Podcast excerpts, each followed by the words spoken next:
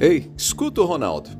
Você sabia que a internet tira a inibição, o pudor e deixa as pessoas mais atrevidas? Estudos desenvolvidos por pesquisadores norte-americanos mostraram que a virtualidade potencializa a perda do pudor, da vergonha. Em outras palavras, virtualmente as pessoas ficam mais atrevidas.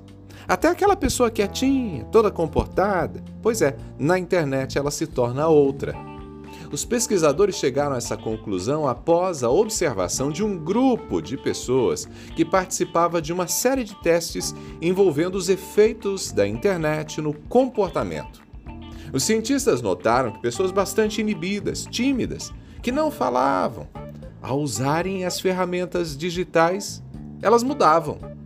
Depois de pouco tempo, essas pessoas foram se tornando cada vez mais ousadas nos contatos virtuais e logo estavam falando sobre sexo e outros assuntos que nunca faziam parte do repertório cotidiano delas.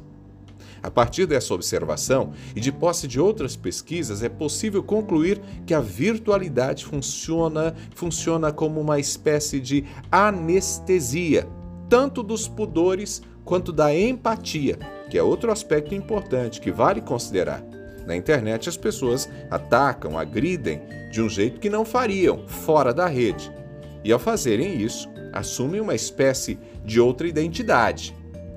E é o mesmo que acontece no que diz respeito aos aspectos morais, que envolve a abordagem sexual. No contato com outra pessoa, a vergonha parece deixar de existir. O proibido se torna atrativo e o que há de mais instintivo e emocional emerge no comportamento. Por isso, inclusive entre pessoas casadas, é mais fácil uma abordagem que pode resultar, inclusive, em traição virtual. Para te ajudar a não viver essa experiência, eu quero deixar aqui algumas dicas para você. Primeira dica: não ache que é algo que só acontece com os outros. Quando a gente pensa que só os outros é que fazem bobagem, hum, a gente não se protege.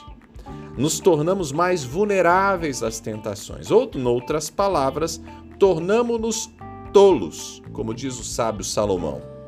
Segunda dica: não se exponha. Não se trata de sair da internet, das redes sociais, não. Trata-se de não abrir espaço para diálogos que podem resultar num tipo de aproximação que vai trazer consequências negativas para a sua vida. É uma espécie de autocensura, e isso, gente, é ser prudente. Terceira dica: mantenha as senhas do seu celular abertas para as pessoas que fazem parte da sua intimidade. Isso mesmo. Por exemplo, a esposa, o esposo, filhos, esse tipo de atitude eleva o grau de consciência. Pensar que alguém pode ver o que você faz na internet ajuda na autovigilância.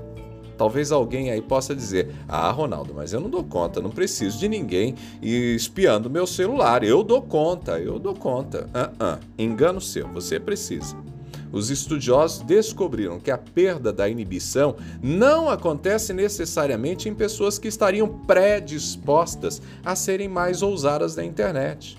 O que na prática acontece é que o ambiente favorece a perda da inibição e a suspensão dos valores morais.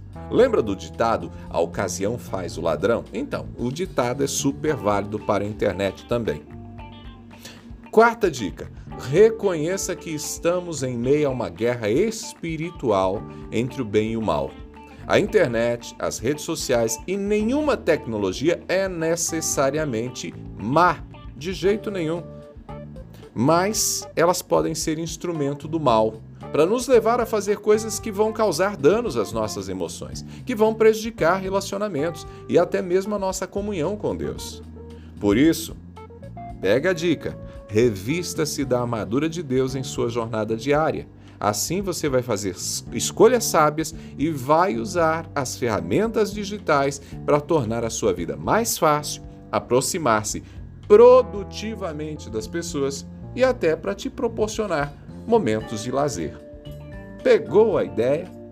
Eu sou Ronaldo Neso, estou te esperando lá no Instagram, arroba Ronaldo Neso, arroba Ronaldo Neso. Lá no Instagram do Ronaldo, estou te esperando. Abraços.